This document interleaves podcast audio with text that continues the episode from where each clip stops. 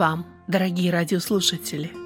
Вы слушаете радио Зегенсвелле «Волна благословения» радиопередачу. В ней вы услышите проповеди на разные темы. Я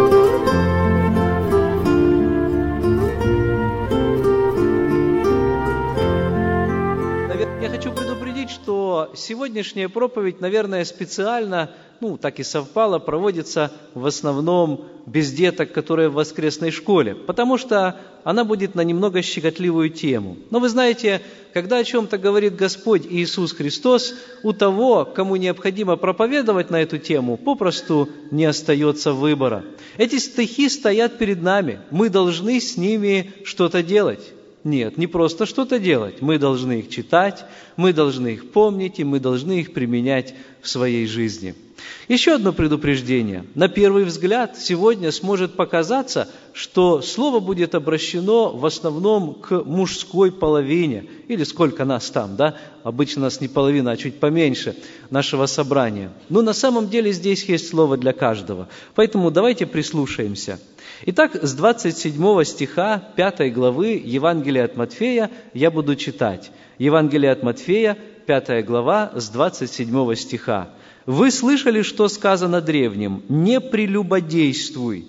А я говорю вам, что всякий, кто смотрит на женщину с вожделением, уже прелюбодействовал с нею в сердце своем».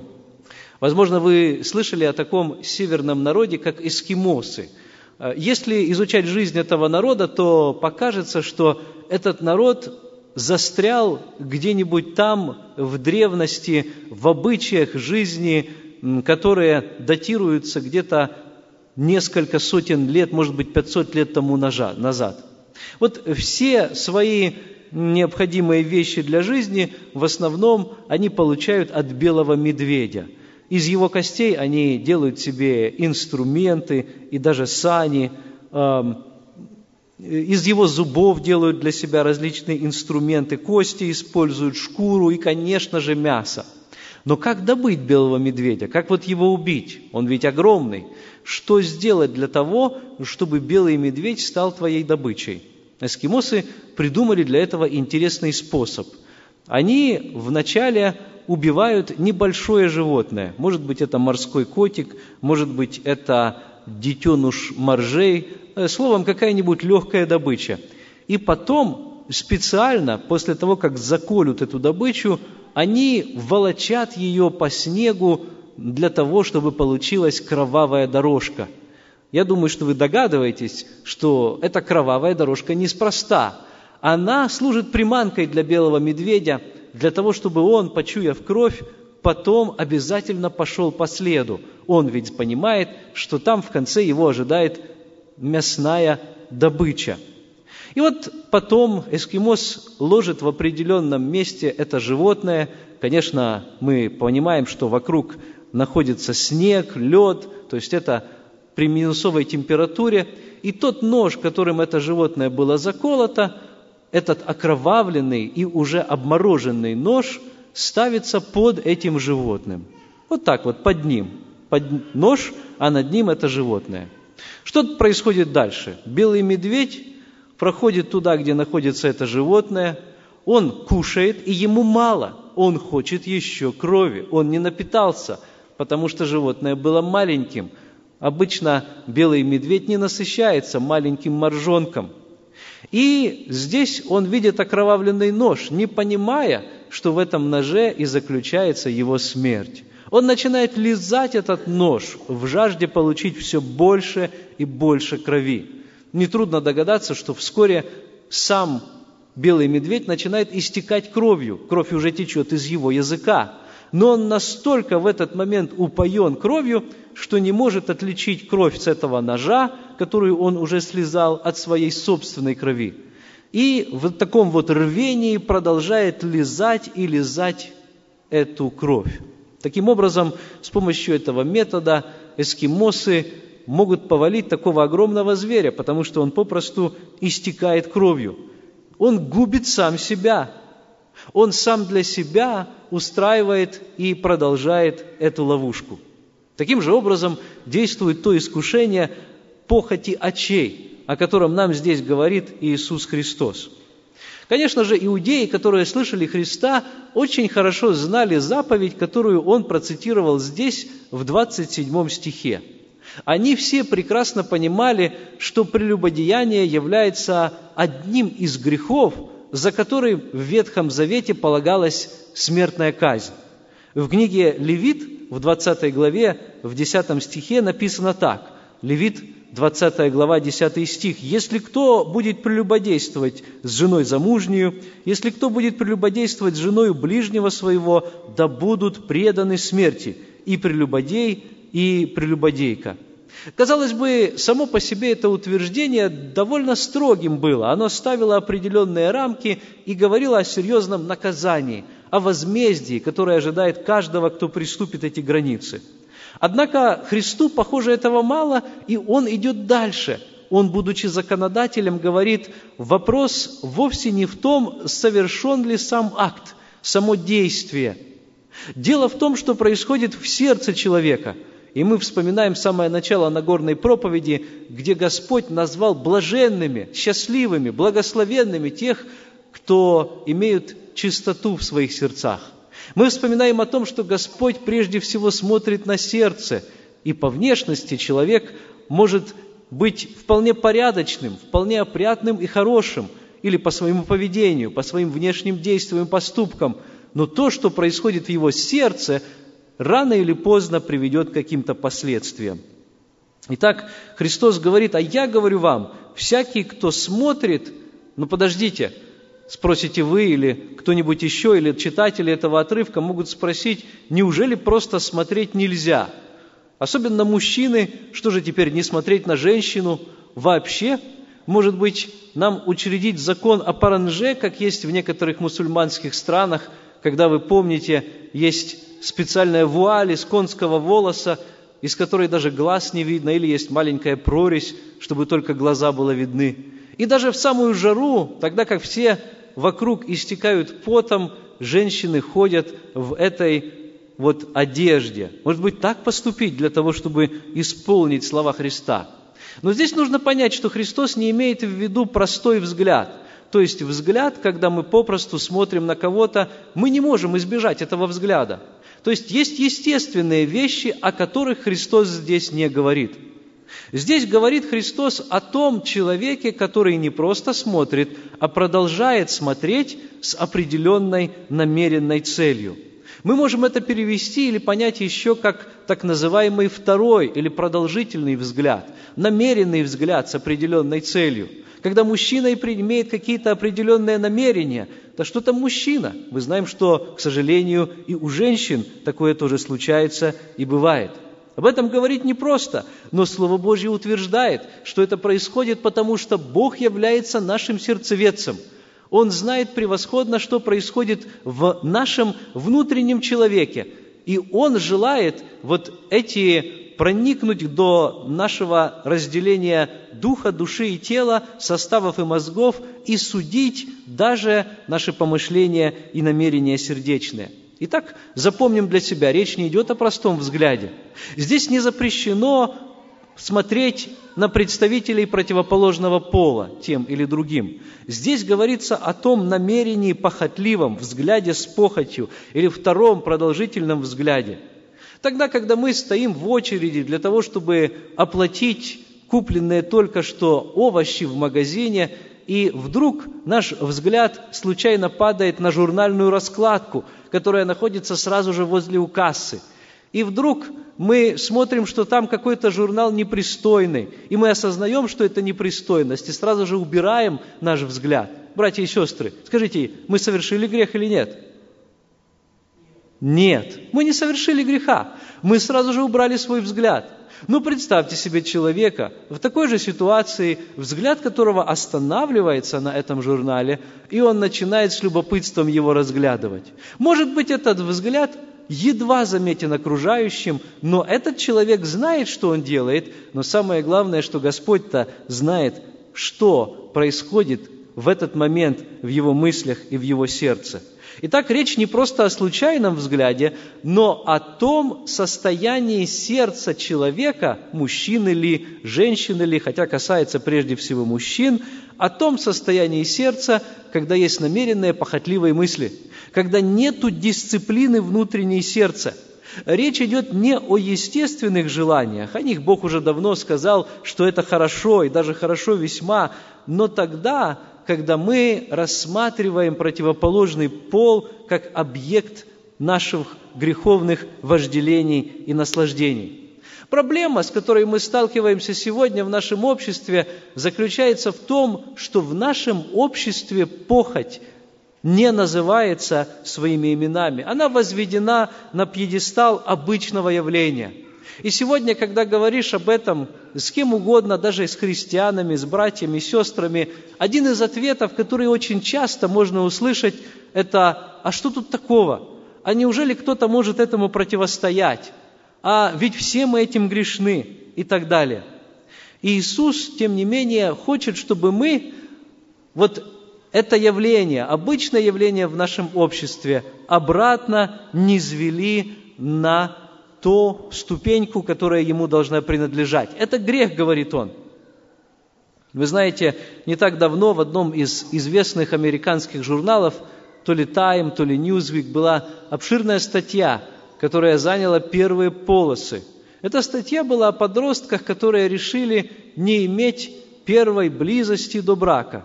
Вы же знаете, что 60-70% уже переступили эту порог – и в 14, и в 15 лет они это делают. Такова статистика.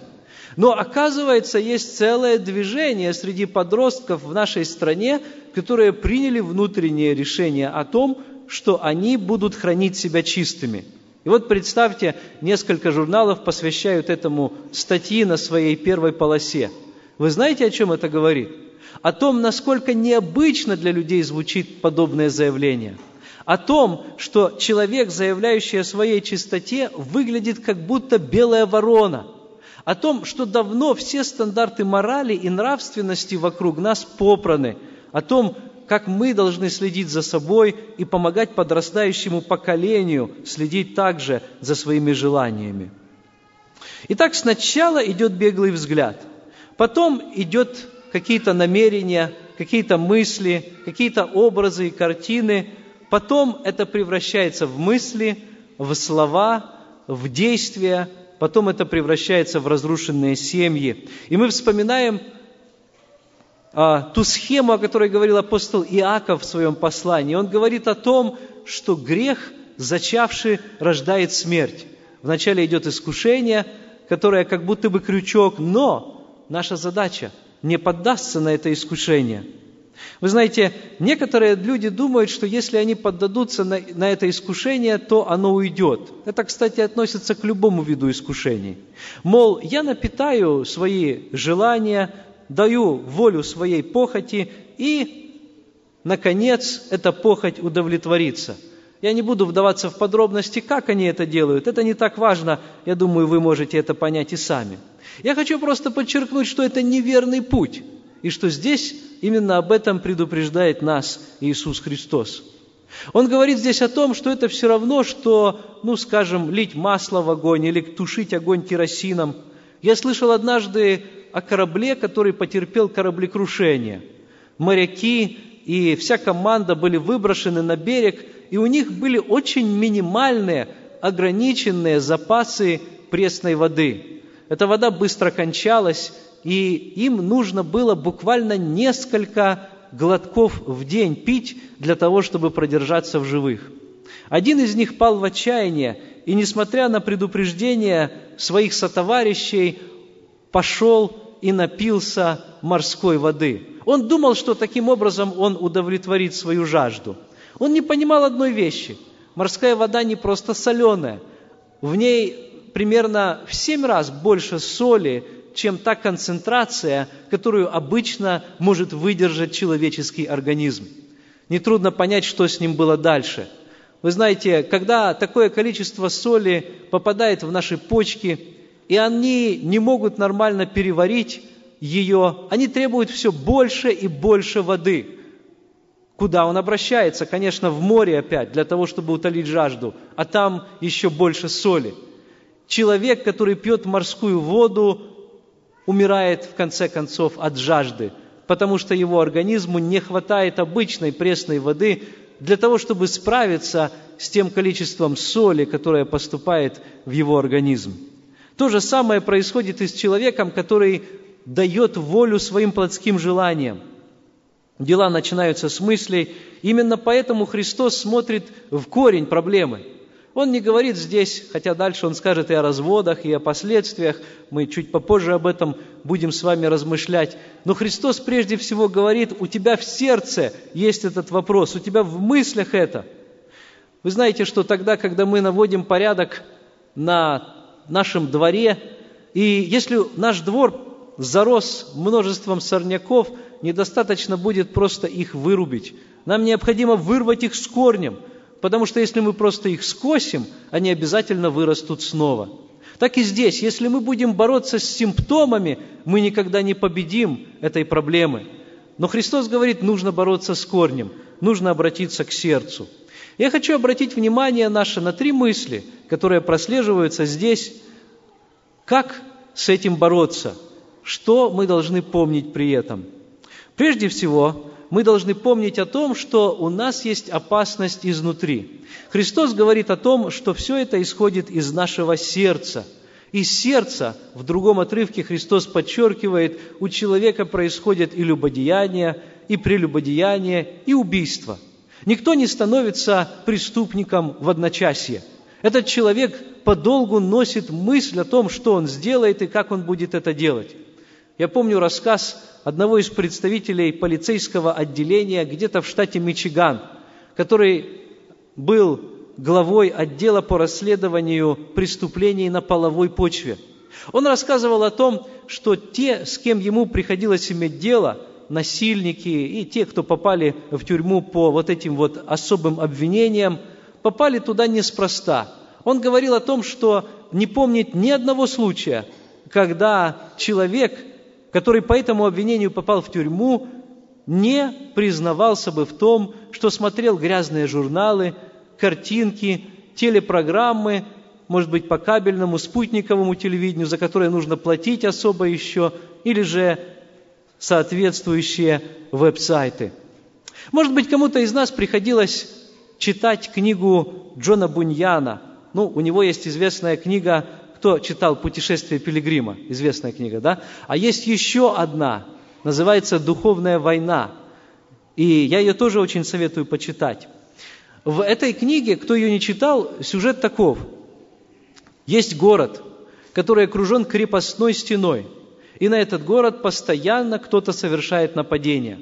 Этот город является городом душа. Город душа – это мы с вами – Город душа управляется принцем Эммануилом. Принц Эммануил – это наш Господь. Но он находится в отъезде и не всегда находится в городе, хотя его власть должна быть всегда над городом. И вопрос в том, кого жители города впустят в этот город для того, чтобы они правили над ним. Есть еще их враг, Диаболос. Конечно, это дьявол, это сатана, это враг душ человеческих, который то и дело пытается прорваться в этот город. И когда мы читаем эту книгу «Духовная война», то кажется, что Джон Буньян обращает наше особое внимание на важность ворот в этом городе. Что это за ворота? Читая эту книгу, мы находим, что это такие ворота, как глаза, как уши и другие ворота, через которые какая-то информация может поступать в наш внутренний человек. Сегодня в особенности Христос в прочитанном отрывке из Нагорной проповеди указывает нам на наши глазные ворота. Он говорит о том, что в нашем городе душа могут завестись шпионы, которые могут договориться с этим врагом нашей души, дьяволосом, для того, чтобы он смог проникнуть в нас через глаза. Я думаю, что ни для кого не секрет, что мы сегодня живем во время войны, духовной войны – мы родились с греховной природой, и хотя мы и получили новую Христову природу во время нашего рождения свыше, тогда, когда мы примирились с Господом, тем не менее продолжается духовная борьба. Ежедневно, каждый день жизнь христианина – это постоянные сводки боевых действий. Мы читаем послание к Галатам, 5 глава, 17 стих. Откройте со мной, пожалуйста, послание к Галатам, 5 глава, стих 17. «Ибо плоть желает противного духу, а дух противного плоти. Они друг другу противятся, так что вы не то делаете, что хотели бы». Противится, то есть воюет. Идет постоянная борьба, постоянная война. Мы читаем в первом послании Петра, во второй главе, в одиннадцатом стихе, «Возлюбленные», простите, 1 Петра 2.11, «Возлюбленные, прошу вас, как пришельцев и странников, удаляться от плотских похотей, восстающих на душу». Смотрите, несколько мыслей здесь. Во-первых, мы пришельцы и странники, мы не здешние люди. Этот мир не является нашим домом, и все то, что он предлагает, не должно нас прельщать. Мы должны жить верой, верить в то, что Господь предназначил и приготовил для нас что-то намного лучшее. И тогда когда наш враг предлагает нам грех в цветастой обертке, самое лучшее и самое правильное – это бежать от него и отвергнуть его. Мы должны удаляться, пишет Петр, от плотских похотей, которые восстают на душу, то есть которые воюют против нас. Дух желает противного плоти. Как же быть, простите, плоть воюет против духа, Плотские похоти отстают на душу, они постоянно воюют против нас. Как же нам тогда быть, вопрос возникает. Если мы постоянно находимся в этой войне, то что нам тогда делать? Дух тоже воюет, написано здесь. И мы должны помнить о том, что Господь подарил нам силу для того, чтобы воевать против плотских наших побуждений и помышлений. Вопрос в том, кому мы позволим пройти через эти ворота. Если мы позволим Господу действовать своей властью в нашем городе душа, то Он будет иметь там свой порядок, свой мир и свою чистоту. Если же мы позволим врагу нашей души, дьяволосу, войти в нее, то он обязательно тогда разрушит этот город – Итак, наша греховная природа и является тем самым шпионом, предателем, которая работает не в нашу пользу. Братья и сестры, тогда, когда у нас возникают эти желания, мы должны понимать, что это наш враг, который работает с нашей греховной природой внутри и желает нас поработить, желает свергнуть Христа с трона нашего сердца, желает, чтобы мы его отвергли, отступили от него, желает, чтобы мы возвратились к прежней жизни, желает, чтобы мы перестали быть верующими. Что же нам делать тогда? Ответ мы находим у апостола Павла во втором послании к Коринфянам в 10 главе.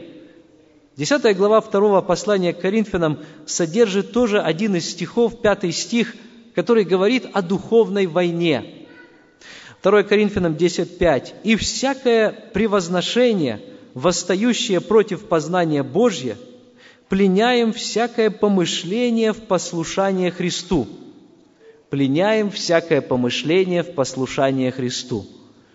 Лютер говорил о мыслях, что они могут, как птицы, виться над нашей головой и, может быть, даже сесть на нее. Но мы будем виноваты, если мы позволим этим птицам свить гнездо на нашей голове или в нашей голове. Всякое помышление, которое приходит, нужно пленить в послушание Христу, обратить его. Как один брат говорил, когда ко мне приходят такие мысли, я сразу же начинаю славить Господа. Я сразу начинаю эти мысли направлять на Него. И тогда искушение отступает, дьявол отступает, потому что он не достиг своей цели. И греховная природа не может иметь своей победы.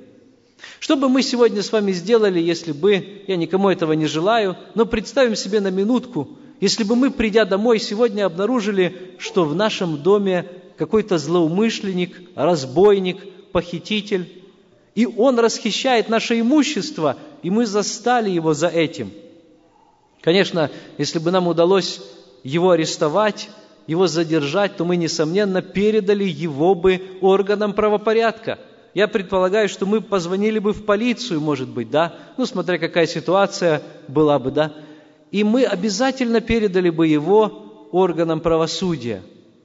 То почему же тогда, когда речь идет не о нашем земном доме, а о нашем вечном доме, не о том, что временно, а о том, что вечно, наша душа, друзья, братья и сестры, это вечно, тогда, когда на нее восстают эти похоти, эти мысли, мы допускаем их – мы лелеем их, мы холим их, мы кормим их, мы наслаждаемся ими, в то время как они есть теми сами злоумышленники, которых нужно арестовать, и о которых Павел писал, что их нужно пленить, их нужно посадить, посадить в темницу, их нужно заковать в кандалы ради Господа нашего Иисуса Христа.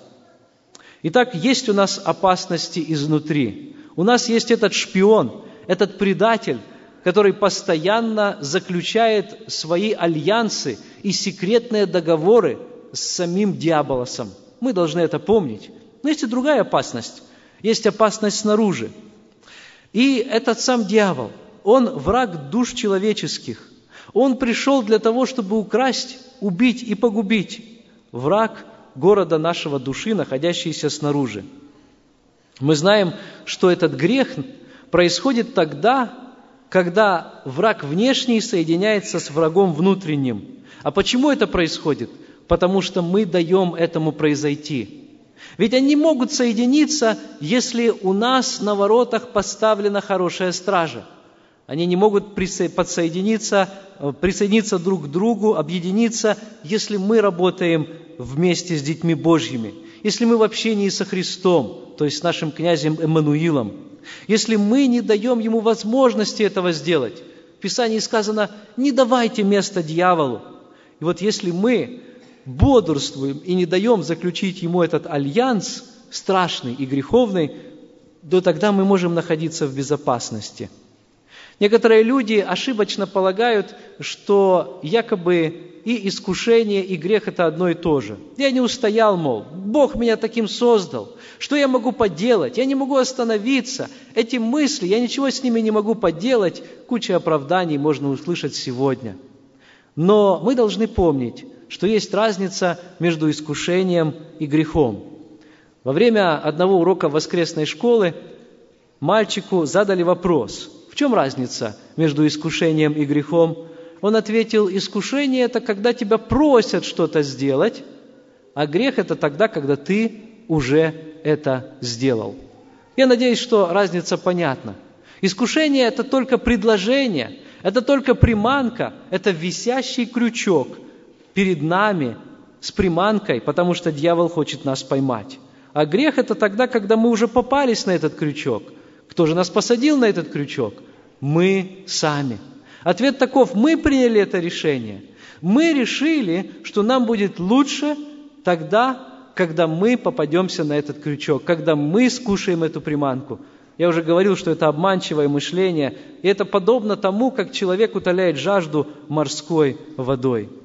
Фома Аквинский, один из отцов церкви, говорил о том, что тогда, когда мысли плотские только начинаются, вот тогда нужно включать весь арсенал своей борьбы против них.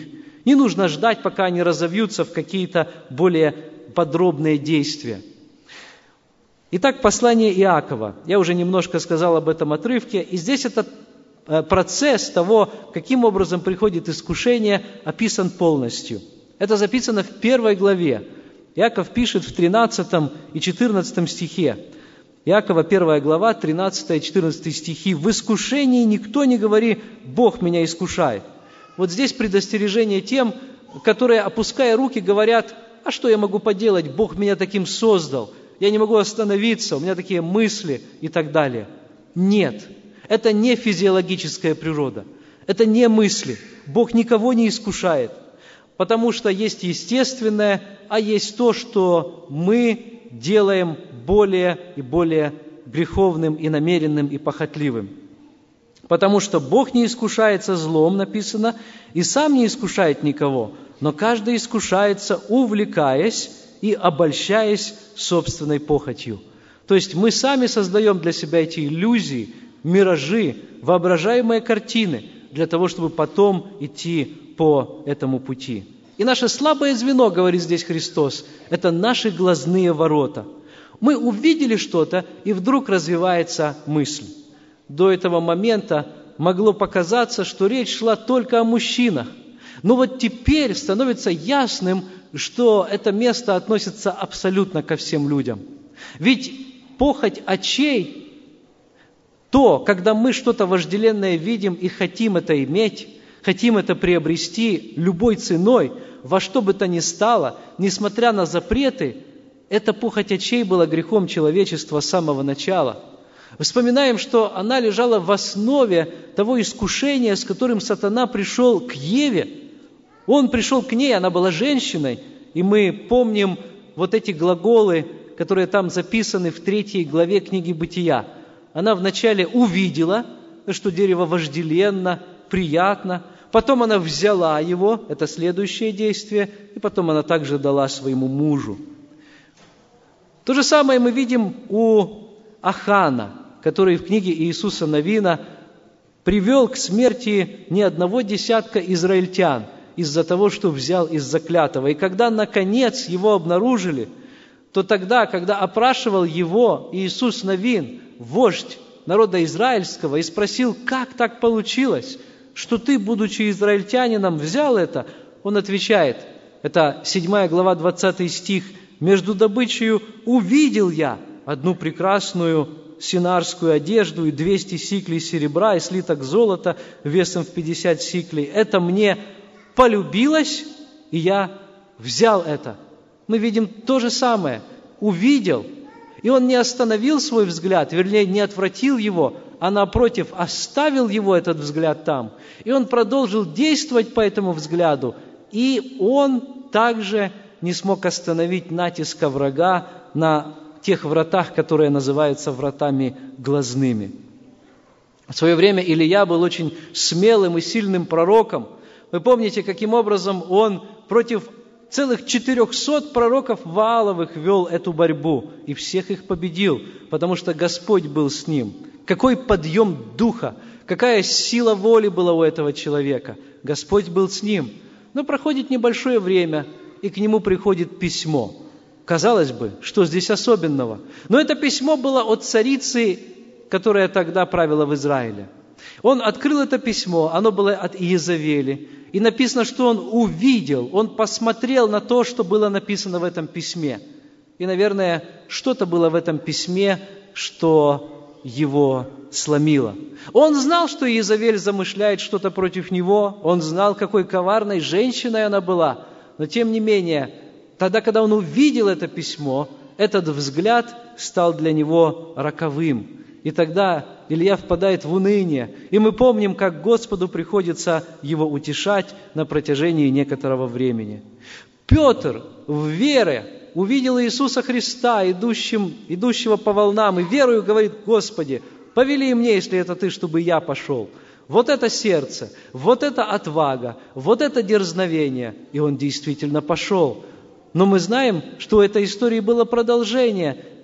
Петр споткнулся, и его стали заливать волны, и если бы не рука Христа, которая помогла ему, то он бы не выбрался.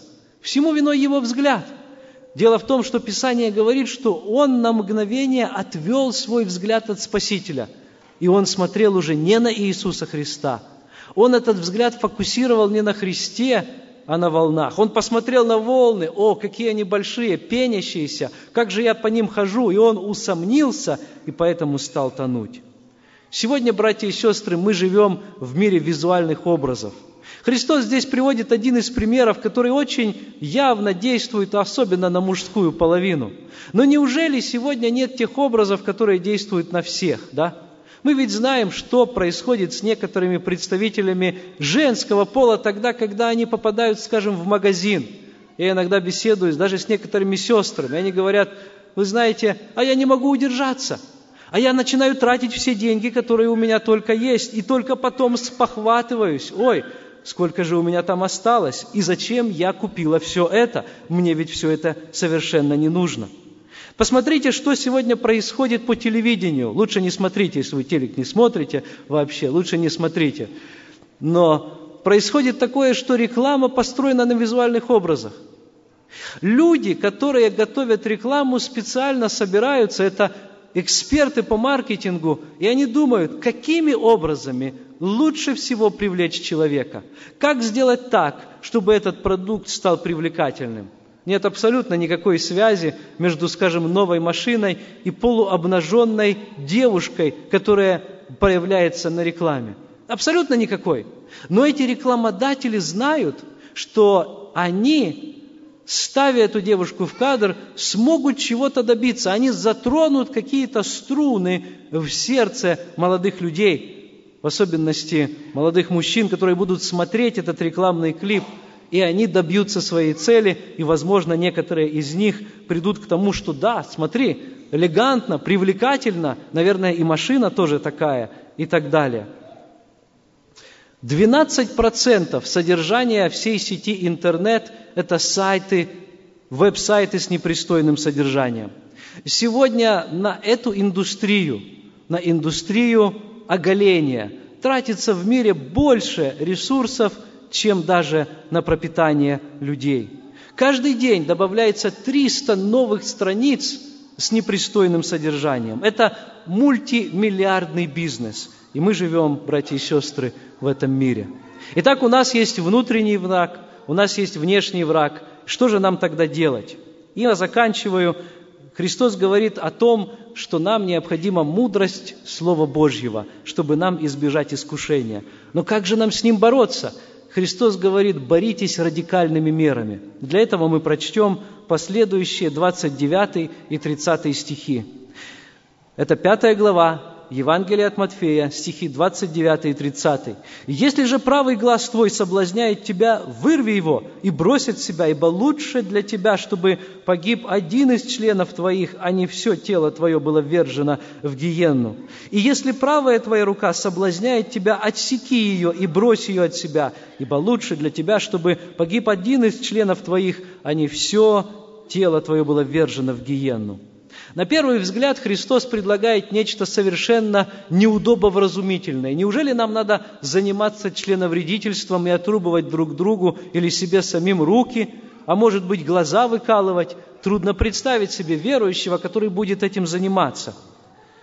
Нет, конечно, Христос этого не имеет в виду. Почему? Я приведу две причины. Во-первых, понятно, что если мы отрубим себе правую руку, останется еще и левая – если выколем правый глаз, останется еще и левый глаз. Кроме того, ведь есть люди, которые идут на поводу не только того, что они видят, или, так скажем, что они трогают. Вначале видят, а потом руки идут в ход, правда? Но есть люди, которые искушаются, ну, скажем, каким-нибудь запахом. То что тогда им нужно? Нос отрубывать, что ли? То есть мы понимаем, что выход не в этом. Есть люди, которые впадают в искушение от одного даже голоса, и такое бывает. И что тогда нужно сделать? Может быть, удалить уши или голосовые связки? Христос говорит не об этом. Причем, если мы внимательно посмотрим на слова Христа, мы обнаружим, что Он говорит как раз о правой руке и о правом глазе. Почему именно правый, почему не левый? В то время, как, впрочем, и сегодня во многих народах, иудеи считали, что правый в большинства людей – это основной, правый глаз, правая рука, ими мы делаем большинство наших действий, хотя, конечно, есть среди нас и те, кто пользуется в основном левыми. То есть Христос говорит здесь, если то, что для тебя очень важно, правая рука, правый глаз были очень важны для человека, если даже то, что для тебя очень важно и ценно, тебя искушает, он, оно приводит тебя к соблазну, то ты должен принять какие-то радикальные меры, вплоть до того, что избавиться от этого если это приводит тебя к искушению. Я слышал о тех людях, которые пошли на радикальные меры. Они поняли, что вот эта привязанность к плотскому греху так же опасна, как привязанность к алкоголю, к наркотикам, к курению. Они поняли, что от этой привязанности можно освободиться только вот такие, таким, такой рубкой, радикальными мерами – Вместо того, чтобы просто переключиться на другой канал, они знали, что у них обязательно, если они смотрят телевизор, возникнет желание однажды, когда они, может быть, находятся одни дома, ночью и так далее, включить тот самый канал, который они смотрели раньше. Поэтому самым лучшим решением для них было и правильным решением вовсе избавиться от телевизора. Конечно, хорошо поставить фильтры на интернете для тех, кто знает, что у них это проблема. Но греховная природа человека настолько изобретательна, что она найдет лазейки и выходы из любой ситуации. И если мы это знаем, то мы должны, повинуясь Христу, пойти дальше, чем это. Может быть, даже отключить интернет у себя. Я знаю тех людей, которые для того, чтобы избежать греха, даже меняли свое место жительства.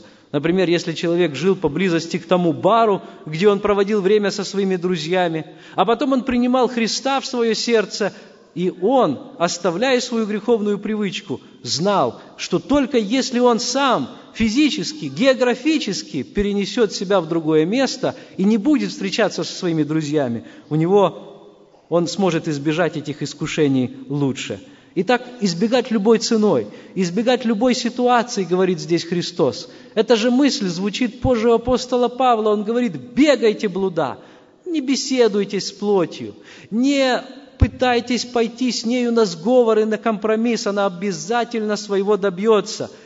Понемножку она добьется. Но вы должны распять, говорит Павел, вашу плоть со страстями и похотями. Вы помните Иосифа, Ему пришлось даже одежду свою оставить, потому что он решил исполнить до конца. Он понимал, что необходимо бежать, избегать любой ситуации. Вопрос у меня сегодня, брат и сестра, к тебе. Чем заняты сегодня твои глаза, о них сегодня идет речь, и твои руки? Если они заняты не тем, то поскорей закрой свои глаза и сложи руки в молитве и обратись к Господу, чтобы Он тебя понял, э, чтобы Он тебя простил, чтобы Он тебе помог – Господь напоминает нам о том, что жизнь наша вечная намного ценнее, чем все то, что мы имеем здесь. Неужели мы променяем небеса и подарок вечной жизни, который Он нам даровал, на временное греховное наслаждение? Такова мысль у него в 29 и 30 стихе. «Лучше тебе быть калекою здесь, чем быть в аду», говорит Христос. Потому что у калеки, который находится здесь, хоть есть возможность наладить отношения с Богом. А если ты сытый и в полном здравии, так сказать, попадешь в ад, ну, мы понимаем, что духовный наш человек туда попадает, ну, вот мы представляем себе этот образ, да, то что тебе польза от этого? Ведь оттуда назад дороги уже никакой нет. Христос здесь не просто намекает, но подчеркивает, что если сегодня мы имеем проблему с этим грехом, ее нужно решать поскорее, перед Господом, в молитве, в плаче. Может быть, нужно пригласить служителей, друзей. Можно пойти на исповедание. Если у нас есть это в сердце, нужно поскорее принять самые экстренные меры, как здесь сказано, для того, чтобы очистить себя от этой скверны. Потому что под вопросом находится не просто наша награда, не просто наше будущее, а наша вечная жизнь. Да будет Господь с нами, и да поможет Он нам всем хранить себя чистыми. Аминь. Помолимся.